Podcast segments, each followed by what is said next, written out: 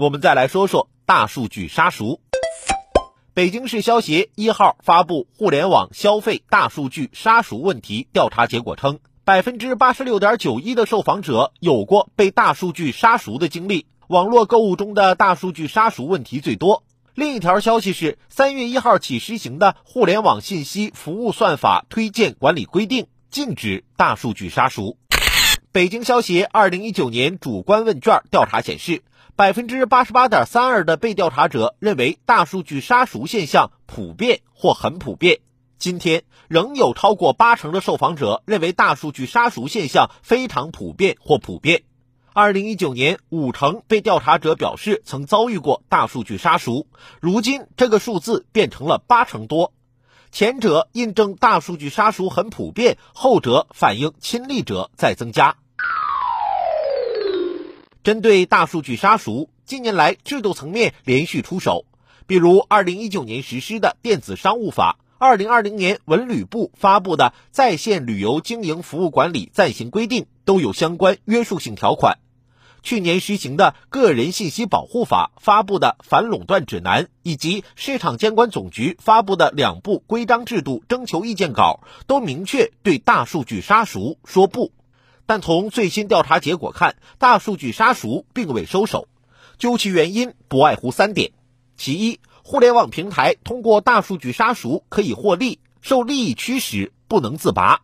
其二，由于大数据杀熟存在复杂性和隐蔽性，受害者维权举证比较难。其三，到目前还没有涉及大数据杀熟的行政处罚案例，违规平台存在侥幸心理。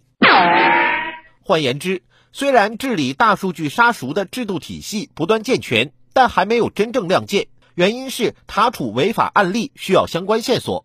但调查显示，虽然近九成受访者认为大数据杀熟会侵犯消费者权益，但真正发起维权的却不多。当受害消费者缺乏维权意识，就不会为监管部门提供线索，这自然影响到执法亮剑。而且现有制度的处罚条款还不完善。比如，《互联网信息服务算法推荐管理规定》第二十一条规定，禁止利用算法在交易价格等交易条件上实行不合理的差别待遇等违法行为。违反第二十一条的，按照有关法律、行政法规和部门规章的规定予以处理。由于该罚则存在模糊性，某些执法部门不免感到困惑。另外，去年七八月份，市场监管总局公布《价格违法行为行政处罚规定》修订征求意见稿和《禁止网络不当竞争行为规定》公开征求意见稿后，至今尚未正式出台。那么，这两部规定中对大数据杀熟行为的处罚条款自然无法发挥作用。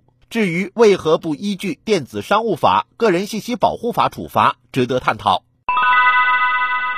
其实近年来反平台垄断给公众和市场注入了信心，下一步应该把大数据杀熟列为治理重点，因为大数据杀熟现象很普遍，对消费者和市场危害面极大。只有立案查处一批典型案例，才能让违规者有痛感，并产生杀一儆百效应。这既需要举报者提供线索，也需要各地相关监管部门敢于亮剑。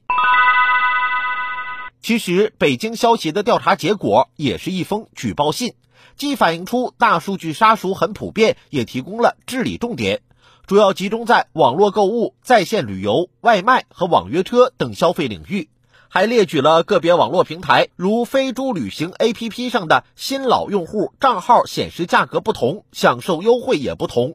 饿了么平台上的新老用户也存在价格差异。如果以这次调查结果为线索进行立案查处，相信会产生显著治理效果。